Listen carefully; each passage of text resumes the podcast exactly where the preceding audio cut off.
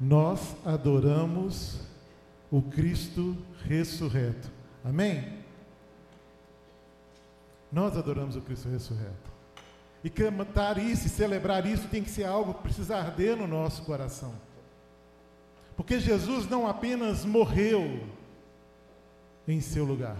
Jesus não apenas morreu na cruz pelos nossos pecados. Ele não morreu apenas na cruz por amar você e entender que se ele não fizesse isso, a sua condenação seria eterna. Ele, mais do que morrer, ele também ressuscitou, e por isso nós cantamos e celebramos a esse Cristo ressurreto. Ele ressuscitou. Glória a Deus por isso. O nosso redentor vive. E declarar isso é algo que é extremamente importante na nossa caminhada. Quando nós olhamos, irmãos, para os evangelhos, os quatro evangelhos, nós vamos ver ali que a narrativa da ressurreição, ou da crucificação, morte e ressurreição, é trazida com muita clareza, mas a ressurreição é sempre celebrada. E nós vamos conversar um pouquinho sobre isso. Quando nós olhamos para a igreja primitiva, de como essa igreja se comportava, a ênfase do testemunho daquela igreja estava na ressurreição de Jesus e não na morte de Jesus. E nós precisamos trazer isso para o nosso dia a dia, para o nosso tempo agora. Muito se fala da morte, mas pouco se fala do Cristo que venceu a morte, do Cristo ressurreto. Em Atos, capítulo 1, verso 22, referindo-se a isto, né, os apóstolos estavam ali à procura de um homem que pudesse ocupar o lugar de Judas Iscariotes. A gente vai ler o seguinte, lá em Atos 1, 22. É necessário que um deles seja conosco testemunha da sua ressurreição. Essa é a afirmação. Pedro na sua grande pregação lá em Atos capítulo 2, nos versos 24 e 32, nós vamos ler: Deus o ressuscitou dos mortos, rompendo os laços da morte, porque era impossível que a morte o retivesse. Verso 32: Deus ressuscitou esse Jesus e todos nós somos testemunhas deste fato. Ainda no livro de Atos, lá no capítulo 4, no verso 33, nós vamos ler assim: com grande poder, os apóstolos continuavam a testemunhar da ressurreição do Senhor Jesus. É, este era o assunto, este era o tema, este era o testemunho. Cristo, o Cristo ressurreto, o Cristo que venceu a morte. Este era o testemunho, e com clareza e convicção, a gente pode afirmar que eu e você, que essa igreja adora o Cristo ressurreto. Amém, irmãos? É este Cristo que nós adoramos. O nosso Deus não está morto. O nosso Deus está vivo. E louvado seja o Senhor por isso. Eu gostaria de compartilhar com os irmãos, com os amigos essa noite, sobre a importância dessa ressurreição de Cristo Jesus. E apontar aqui, então, talvez, algumas né, das muitas razões que nós temos para adorar ao Senhor. E a primeira delas, nós o adoramos porque Ele é o Cristo que venceu a morte. 1 Coríntios capítulo 15, verso 14 e 17. Se Cristo não ressuscitou, é inútil a nossa pregação, como também é inútil a fé que vocês têm. Se Cristo não ressuscitou, inútil é a fé que vocês têm e ainda estão em seus pecados. E Paulo afirma que, de alguma forma, ele aponta e ele vai dizer que a ressurreição de Jesus é aquilo que autentica, é aquilo que valida o seu sacrifício. Ou seja, se Jesus não houvesse ressuscitado, dentre os mortos, a sua morte na cruz teria sido inútil. A ressurreição era uma sequência necessária à morte. E pensando assim, lá em Romanos, Paulo vai dizer no capítulo 4, no verso 25: Ele foi entregue à morte por nossos pecados e ressuscitado para a nossa justificação, ressuscitado para a nossa salvação, para que Ele nos fizesse justos diante do Pai. E essa, a ressurreição não apenas valida ou é validada pela, pela ressurreição, de acordo com Paulo, a identidade como filho de Deus também foi ali validada ou revelada na ressurreição. Romanos capítulo 1, no verso 4, vai dizer assim: mediante o Espírito de Santidade, foi declarado Filho de Deus, com poder pela ressurreição dentre os mortos, Jesus Cristo, o nosso Senhor. Ele foi declarado Filho de Deus com poder pela ressurreição dentre os mortos. Paulo destaca aqui a importância da ressurreição, de que Jesus é o Filho de Deus, porque a Ele, só a Ele, seja todo louvor, toda honra e toda glória. Meu irmão, eu quero dizer uma coisa para você: o fato de Cristo ter ressuscitado, é o fato também da graça de Cristo ter chegado até a nossa vida entender no nosso coração e trazer no nosso coração que o nosso Cristo vive, que o nosso Redentor vive, nos faz fortes na caminhada, traz esperança ao perdido, porque aquele que morreu também venceu a morte por amor a você, porque aquele que morreu também se fez caminho, verdade e vida por você, quando ressurreto. Saber que Cristo está vivo, é saber que eu não ando só, mas que o Deus Emanuel é uma verdade na minha caminhada. Saber que Cristo está vivo me faz olhar para os desafios da vida entendendo que eu tenho a quem recorrer e onde recorrer. Eu tenho onde colocar a minha confiança, a minha esperança, porque a minha fé e a minha esperança não está em um Deus morto, está em um Deus que vive e vive eternamente. Ele venceu a morte. E nós precisamos viver essa alegria e celebrar essa vida. A vida de Cristo, porque Ele ressuscitou. Nós temos vida, e vida eterna garantida por Ele. A Ele seja a nossa vida, a nossa confiança, a nossa rendição, a nossa adoração. A Ele todo o som, a Ele tudo aquilo que a gente é. Nós adoramos o Cristo que venceu a morte, mas o adoramos também porque este Cristo que venceu a morte nos dá nova vida. Ele possibilita vida e vida em abundância, vida e vida eterna. E a palavra de Deus vai dizer lá em 2 Coríntios, capítulo 5, no verso 17, se alguém está em Cristo, é nova criação. As coisas antigas já passaram, e eis que surgiram coisas novas. Queridos, o experimentar de uma nova vida em Cristo só é possível porque Cristo ressuscitou dos mortos. Se você for ler lá 1 Pedro capítulo 1, verso 3, nós vamos ler dessa forma: Bendito seja o Deus e Pai de nosso Senhor Jesus Cristo Conforme a sua grande misericórdia, ele nos regenerou para uma esperança viva por meio da ressurreição de Jesus Cristo dentre os mortos. Queridos, para Pedro, o cristão só pode ser regenerado, ou seja, nascer de novo, por conta da ressurreição de Jesus.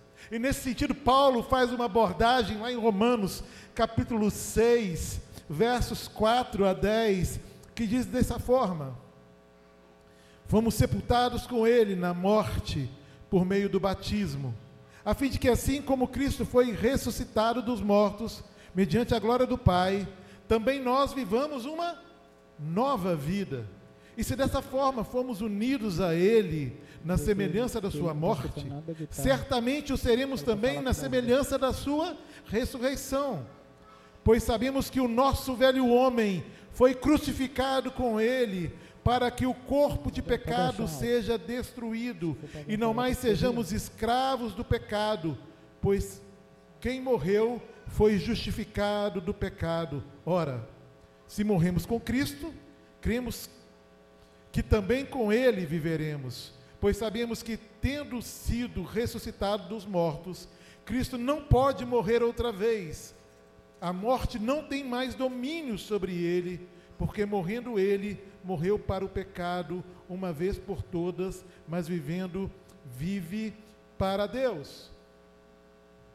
Queridos, Jesus, ao ressuscitar dos mortos, ele vence a morte e o pecado, e ele traz para mim e para você a possibilidade de uma nova vida.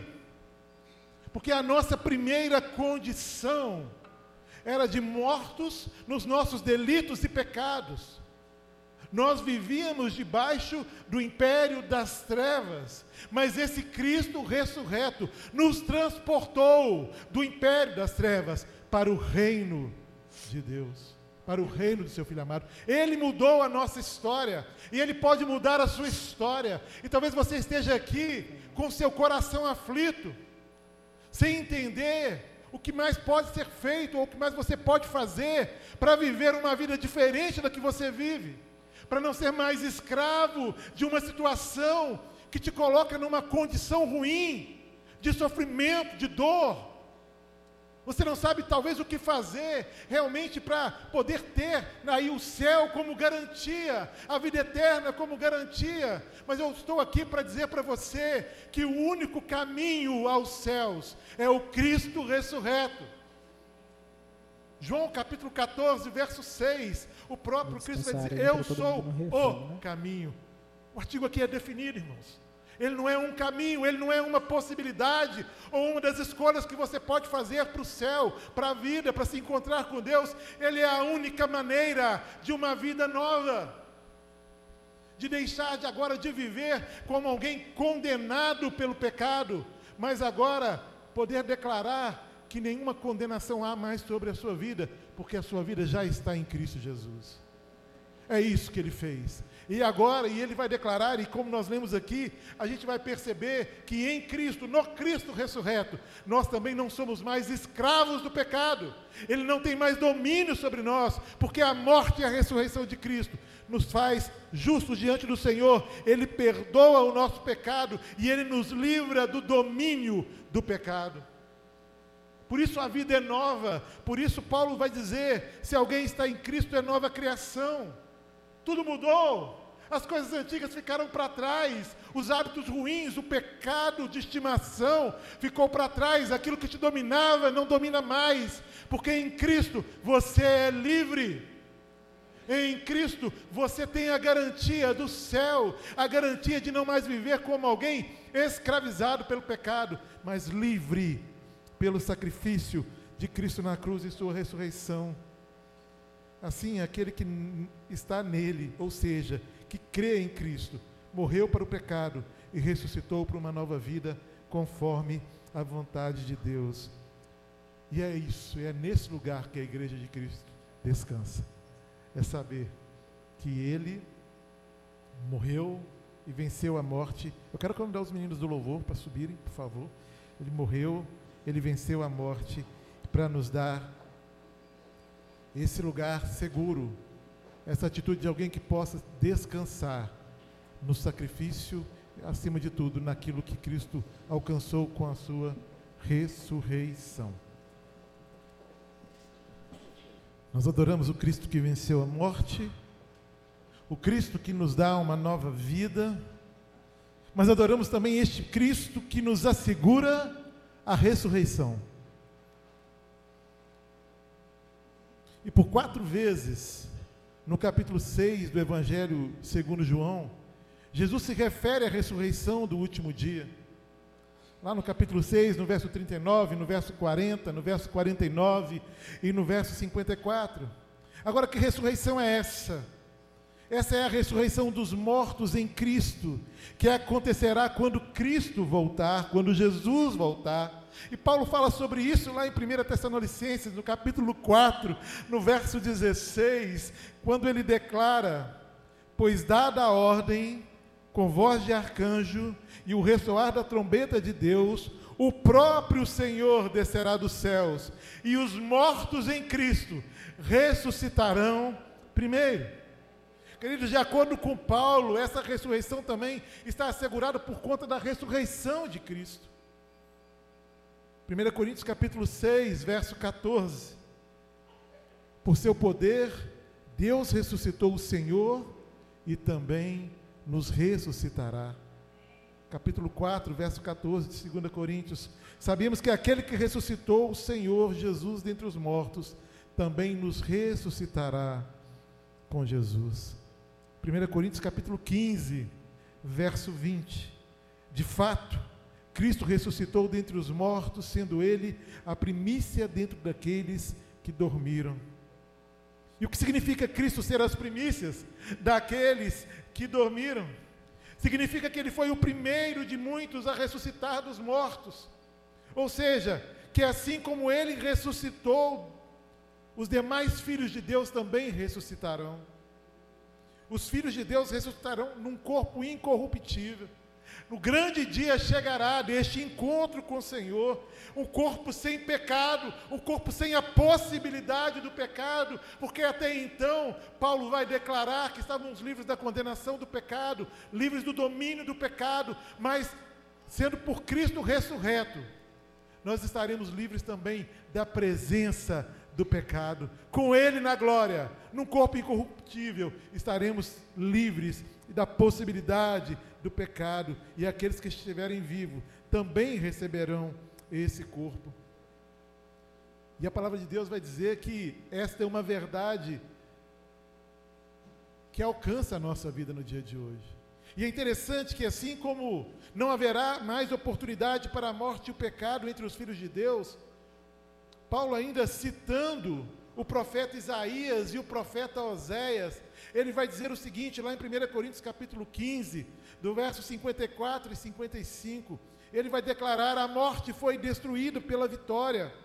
E ele questiona: onde está a morte, a sua vitória? Onde está a morte, o seu aguilhão? Queridos, este é o hino de vitória, de celebração, de alegria, por conta da ressurreição do Cristo e da igreja porque ele venceu, a igreja vencerá, porque ele ressuscitou, a igreja de Cristo será por ele também ressuscitada no último dia. Essa é uma verdade assegurada por Deus na nossa história.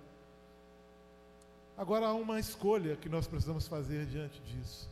Não basta saber que Cristo é alvo da adoração da igreja. Ele precisa se tornar alvo da minha adoração mas Ele não vai ser alvo da minha adoração antes de ser o Senhor da minha vida. Eu não adoro a quem eu não conheço. Eu não celebro, eu não caminho com quem eu não conheço. Eu não escuto no sentido de absorver ali o pensamento, a ideia de alguém que eu não confie. E Cristo precisa ser alvo essa noite da sua confiança, da sua entrega, da sua rendição porque só Ele venceu a morte.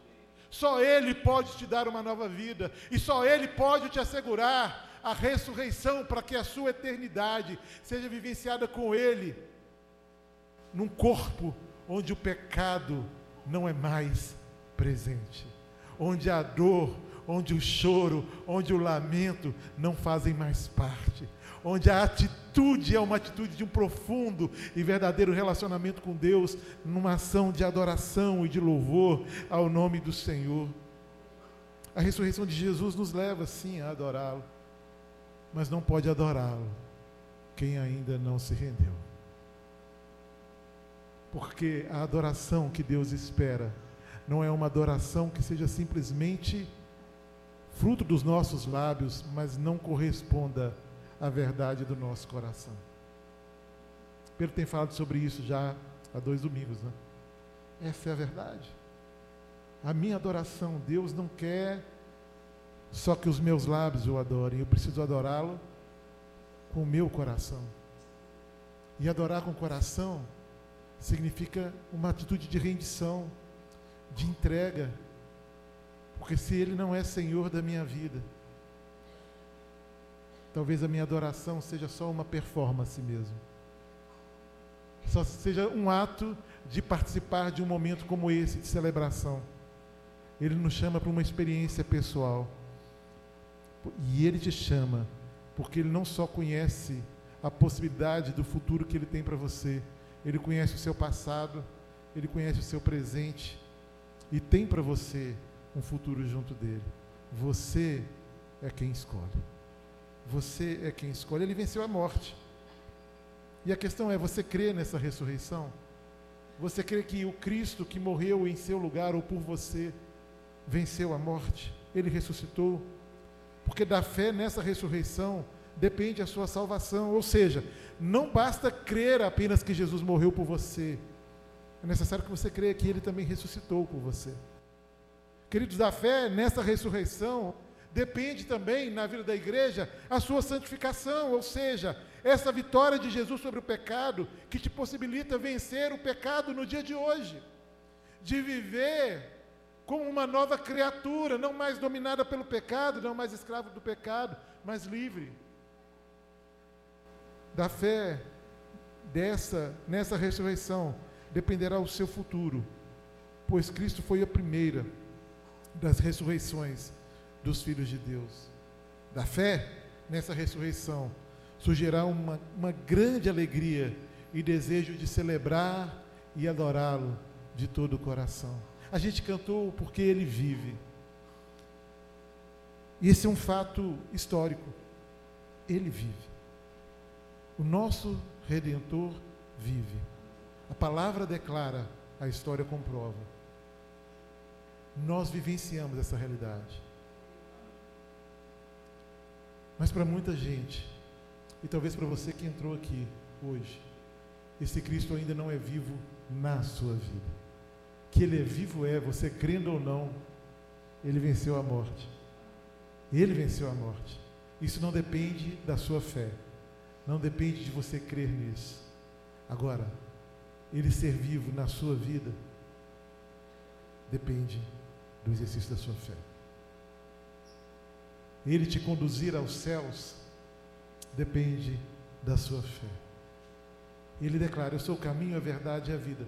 Isso não depende da sua fé. Mas para ele ser caminho para você, ser a sua verdade e a vida plena que ele mesmo prometeu, sendo ele a única forma de alcançarmos os céus, de irmos até Deus, depende de você. E a gente está diante de duas situações aqui, porque nós estamos aqui para celebrar a vida. E você precisa crer em Cristo para que essa celebração seja autêntica aí no seu coração. Para que haja integridade, sabe? Para que seja uma verdade isso na sua vida. E eu quero orar com você. E depois nós vamos cantar porque Ele vive mais uma vez. Sabe porque eu queria que a gente cantasse mais do que em uma só voz, a gente cantasse com um só coração. E se você está aqui e ainda por alguma, algum motivo, alguma razão não entregou a sua vida a Jesus, a esse Cristo ressurreto que venceu a morte, faça isso agora. Entregue o seu coração ao Senhor. Renda a sua vida ao Senhor. E viva aquilo que Ele tem para você. O que você precisa está em um só lugar em Cristo Jesus. Talvez você esteja alguém batendo a cabeça aí, se esforçando para ter a vida que tanto deseja. Mas a vida que tanto deseja, ela só está ou só será encontrada na pessoa de Cristo Jesus.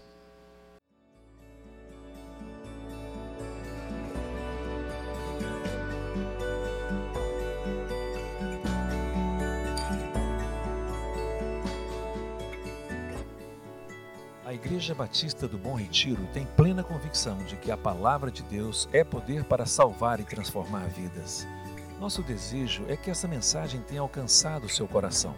Para saber mais sobre quem somos e em quem acreditamos, acesse ibbrpatinga.com.br.